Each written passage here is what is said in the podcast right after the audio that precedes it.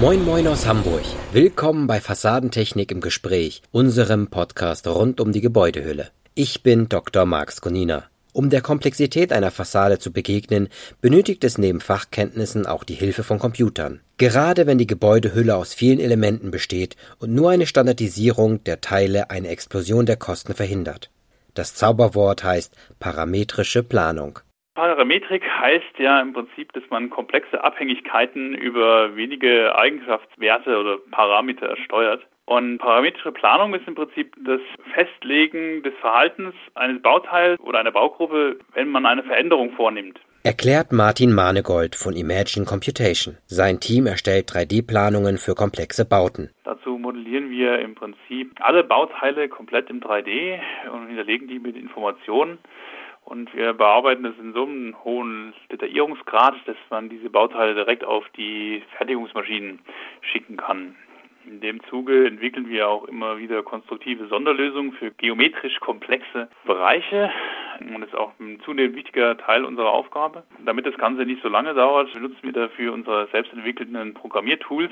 Erst nach der Vergabe wird sein Team zu einem Projekt hinzugezogen. Das sei allerdings nicht ganz ideal, wie Manegold bemerkt. Besser wäre es, wenn man schon vor der Vergabe, also in der Leistungsphase 5, spätestens auf Seiten der Architekten hinzukommt, einfach um eine ordentliche Ausschreibungsgrundlage zu erzeugen. Der Vorteil dabei ist, wenn man mit dem Wissen dessen, was die später die Ausführenden machen müssen, ein Basismodell aufbaut, kann dieses direkt verwendet werden. Es definiert Dinge besser und man kann das entsprechend so aufbereiten, dass die parametrische Essenz oder das, was die Parametrik ausmacht, klar herauskommt. Weil was häufig passiert, gerade bei bei komplexen Bauten ist, dass die Gebote sehr, sehr unterschiedlich sind, weil die Komplexität von den Bietenden unterschiedlich eingeschätzt wird. Und die Diskrepanz ist 300 Prozent teilweise im Plan, was dann dazu führt, dass selbst der Bauherr nicht weiß, was denn jetzt eigentlich das der richtige ist. Zahle ich bei dem einen viel zu viel oder hat der andere es falsch eingeschätzt? Und da diese Diskrepanz kleiner zu halten in den Preisranges oder Geboten, ist es sinnvoll, entsprechend diese Parametrik aufzubereiten und dann ein paar Kennzahlen darzustellen, die dann den Bietenden leichter macht,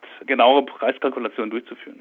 Geringe Veränderungen der Ursprungsidee finden aber auch bei der Umwandlung in ein parametrisches Modell statt, gibt Manegold zu. Unser Ziel ist eigentlich immer zu sagen, wir möchten die Gestalt möglichst nah beibehalten. Also wenn ich eine Freiformgeometrie habe, mache ich keine Box draus, sondern ich versuche da eine, eine, Lösung zu finden, die der gestalterischen Idee möglichst nahe kommt. Es ist in der Regel auch eine Frage einfach des Budgets. Ja, und ähm, es gibt viele kleine Stellschrauben, an denen man drehen kann und die einen gravierenden Auswirkungen haben auf die Kostenstruktur später. Ja, also man geht von irgendwelchen Standardmaßen oder Übermaßen, die man verhindert, dadurch, dass man einfach ein Rastermaß leicht verändert. Oder auch einfach, wenn man den Prozess genauer kennt, den dann definiert hat, dass dann bestimmte Beschränkungen nicht mehr auftreten. Damit Manegold und sein Team starten können, sollte ein Modell auf Basis von Building Information Modeling, kurz BIM, vom Architekturbüro mitgebracht werden. BIM ist eigentlich schon recht wichtig im Sinne dahin, dass man dreidimensional plant. Die BIM-Daten müssen teilweise auch wieder überarbeitet werden, weil sie vom Genauigkeitslevel her nicht direkt verwendet werden können. Aber es ist auf jeden Fall eine viel bessere Grundlage, auf einer 3D-BIM-Planung aufzubauen, als auf einem 2D-Plan. Das gesamte Gebäude muss dabei allerdings nicht modelliert werden. In der Regel kriegen wir ein Rohbaumodell, hoffentlich dann auch in 3D. Sonst müssen wir das eben entsprechend nachbauen oder zumindest die Anschlusspunkte nachbauen und haben dann unser Fenster, in dem wir quasi alles entwickeln. Das heißt, wenn sich die Geschosshöhe verändern sollte, was in der Regel nach der Ausschreibung nicht mehr passiert, wo wir hauptsächlich tätig sind. Aber wenn es so wäre, dann müsste man im Prinzip unseren Bereich neu anpassen. Das ist dann nicht parametrisch im eigenen Sinne, sondern mehr oder weniger zu sehen als ein erneuter Durchlauf des bestehenden Programms mit gewissen Anpassungen. So Manegold. Parametrisch musste auch die Freiformfassade des RKM 740 Towers in Düsseldorf-Herd geplant werden. Die Gebäudehülle aus wellenförmigen, gelochten Blechen ähnelt einem gewaltigen Zipper. André Santer, Partner beim Architekturbüro J. Meyer H. und Partner, Architekten aus Berlin, stellt das Objekt vor. Es ist Bestandteil der städtebaulichen Weiterentwicklung des historischen Krankenhausgeländes in Düsseldorf-Herd, das sich direkt an den Rheinauen in Blickentfernung zur Düsseldorfer Innenstadt befindet. Hierzu wurden im Rahmen eines städtebaulichen Wettbewerbs im Jahr 2012 Zielsetzungen für dieses Gelände formuliert. Da sollte dann neben dem Krankenhaus qualitätsvoller Wohnungsbau entstehen und medizinorientierte gewerbliche Nutzungen entwickelt werden. Noch eine Besonderheit zur Lage des Grundstücks. Am nördlichen Rand führt eine Autobahntrasse vorbei. Deswegen ist das Hochhaus auch Bestandteil einer sozusagen einer Schallschutzbarriere, die da errichtet werden sollte für die andere Wohnbebauung, die da noch äh, in Richtung Rheinauen entstehen sollte. Daraus ergab sich dann ein Programm für das Hochhaus. Das war ein Gebäude Sockel, das ist das Erdgeschoss bis fünftes Obergeschoss. Gewerbeflächen für medizinischen Bedarf. Darüber folgen 14 Wohnetagen, die in ihrer Ausformulierung eigentlich konsequent auf die Lage des Grundstücks mit Lärm nach Norden und Ausblick nach Süden reagieren. Zur Fassadengestaltung, die wurde ursprünglich durch Nebelwolken, die über dem Rheintal schwebten, inspiriert. Im Verlauf der Planung und Realisierung war dann immer wieder auch die Rede von einem Wolkenkleid, das das Gebäude einhüllt. Zuletzt kam dann das Zipperthema auf, das Reißverschlussthema. Das ist dann ein Kleid, dessen Reißverschlüsse nach Norden gegen den Lärm verschlossen sind und nach Süden zum Rheinblick und zur Sonne sich öffnen. Zuerst sind wir nicht auf dieses Thema gekommen, aber immer mehr hat sich das bei der Realisierung so ergeben, dass es eigentlich so aussieht wie aufgezogene Reißverschlüsse. Ich muss auch sagen, mich hat bewundert, wie viel mehr körperlich dieses Gebäude nach Süden hin wirkt, als wir das bei allen unseren Renderings vorher vermutet hatten.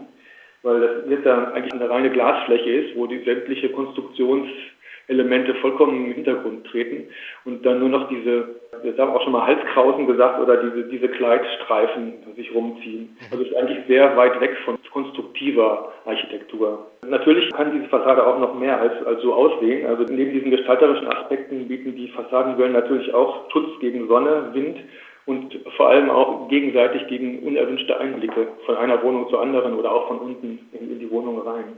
Um die Fassade wirtschaftlich zu realisieren, führten die Architekten mehrere Tests mit verschiedenen Materialien durch. Santer. Das fing an mit Faserbetonteilen und, und alle, möglichen anderen geometrischen Sachen, mit dreidimensional verformten Elementen. Und es kam sehr spät erst dazu, dass wir diese zweidimensional gebogenen, perforierten Aluminiumwellen gewählt haben, die diesen Eindruck erzeugen und der sich als die wirtschaftlichste Lösung herausgestellt hat. Davor sind schon sehr viele dreidimensionale Untersuchungen bei uns durchgeführt worden, die alle an den Kosten hauptsächlich gescheitert sind. Und das hier haben wir geschafft, den Bauherrn in den Rahmen zu bringen. Der hat uns einen Rahmen gesetzt und den haben wir damit eingehalten. Und dann haben wir wirklich angefangen, das Ganze zu versuchen, auch für uns wirtschaftlich zu planen. Man kann ja auch sowas ganz unwirtschaftlich machen, indem man jede einzelne Lamelle einzeln plant, aber halt, dafür gibt es ja diese parametrischen Methoden. Die parametrische Methode war die Standardisierung der Fassadenelemente. Hierfür holte Projektleiter Michael Greb vom Fassadenhersteller Ebener, der für die Herstellung der Gebäudehülle des Towers zuständig war, Imagine Computation ins Team. Die wellenartige Fassade stellte Ebener vor drei große Herausforderungen. Die erste war zum einen, wie kriegen wir so eine Geometrie überhaupt gefertigt? Auch da haben wir hier in, der Fertigung mehrere Muster gebaut und Versuche gefahren, bis wir da eine Fertigungstechnik gefunden haben, die sich bei der Masse an Wellen dann auch effektiv nutzen lässt. Der zweite Punkt war, wie bekommen wir diese Vielzahl unterschiedlicher Wellen? Das waren bei dem Projekt circa 4500 Stück effektiv äh, für uns, für die Maschine verwertbar dargestellt, was dann dazu führte, dass wir die Parametrisierung da ins Auge gefasst haben und äh, die Firma Imagine Computation aus Frankfurt mit dem Herrn Mahnegold da ähm, ja, mit ins Boot geholt haben. Ja, und der dritte Punkt war das Thema, die Fragestellung, die es ganz am Anfang ergab, einfach aus der Geometrie heraus dieser Welle, ob diese äh, Welle mit, die komplett gelocht ist, in der der Ausführung nicht bei Wind zu irgendwelchen Pfeifgeräuschen führt, was dazu geführt hat, dass wir sogar im Windkanal bei der RWTH Aachen waren, wo wir 1 zu 1 Muster getestet haben und optimiert haben, damit da nicht im Nachgang, wenn, wenn abgerüstet ist, plötzlich der Mieter sich beschwert, dass er ein Orgelkonzert hat. Fast gräbt zusammen. Immer öfter wird parametrisch geplant. Das bemerkt auch Greb. Die Möglichkeit der parametrischen Planung sind ja erst in den letzten Jahren durch die Weiterentwicklung von entsprechender Planungssoftware entstanden. Wir versuchen, da wo es Sinn macht, äh, also bei Projekten, bei denen viele gleichartige Bleche vorkommen, die Parametrisierung zu nutzen. Das heißt im Prinzip, dass wir mit Hilfe der Software die Parameter, also die Variablen, welche die Gleichartigkeit ausmacht, einmal parametrisieren und können dann so alle weiteren Bleche, die sich dann in, in, nur ein bisschen in der Form und in den Maßen verändern, dadurch einfacher darstellen. Ja, und in Summe würde ich mal schätzen, dass das heutzutage ja, doch schon bei 40 bis 50 Prozent der Projekte von uns auch Anwendung findet. Und die restlichen laufen dann noch über klassische Ausarbeitungen, ja, wo jedes Blech halt einzeln gezeichnet wird und äh, abgewickelt wird, ja, weil da die, die Stückzahlen nicht da sind, wo es Sinn machen würde.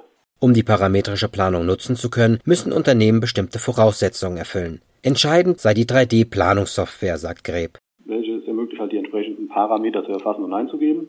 Dann nutzen wir hier intern äh, Inventor, was sicherlich bekannt sein sollte. Und natürlich brauchen wir die Mitarbeiter, die das entsprechend bedienen können. Dazu bilden wir im Jahr auch drei bis vier Azubis aus, bei denen wir das so schon in die Ausbildung einfließen lassen im technischen Büro. Und andere Mitarbeiter werden halt auch in dieser Software geschult.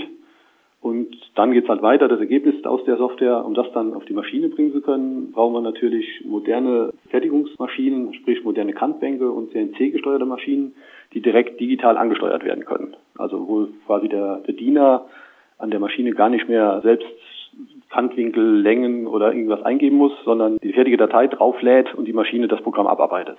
Neben der Fassadenplanung gibt es noch viele weitere Einsatzmöglichkeiten für die parametrische Planung im Hochbau, weil die Methode einen großen Vorteil bietet, meint Manegold. Also das Spannende an unserer Planungsmethode ist eigentlich die Tatsache, dass es keinen Bruch zwischen der 3D-Planung und der Fertigung gibt. Und äh, das ist eigentlich das, was klassischerweise immer passiert. Man hat den Fassadenplaner auf der einen Seite und den Fertigen auf der anderen Seite und da gibt es einen, Bruch in der digitalen Kette und auch in der, in der Planung. Und dieses Konzept, das heißt, man plant ganzheitlich vom ersten Design bis zum letzten, das kann man im Prinzip überall einsetzen. Diese Methodik haben wir auch schon gemacht. Also wir haben das im Innenausbau schon gemacht bei verschiedenen Projekten. Wir haben das auch im Messebau schon verwendet. Also es gibt viele Bereiche, in denen diese Art der ganzheitlichen Planung einen großen Sinn macht. Das war es auch schon mit unserer Folge zur parametrischen Planung. Weitere Details und das komplette Interview zum Nachlesen finden Sie in der Fassadentechnik Ausgabe 6 2020 der Fachzeitschrift Fassadentechnik. Mehr Informationen zum Thema erhalten Sie auf www.fassadentechnik.de. Fassadentechnik im Gespräch ist ein Podcast des Kubus Medienverlags. Bis zur nächsten Folge. Ihr Dr. Marc Skonina.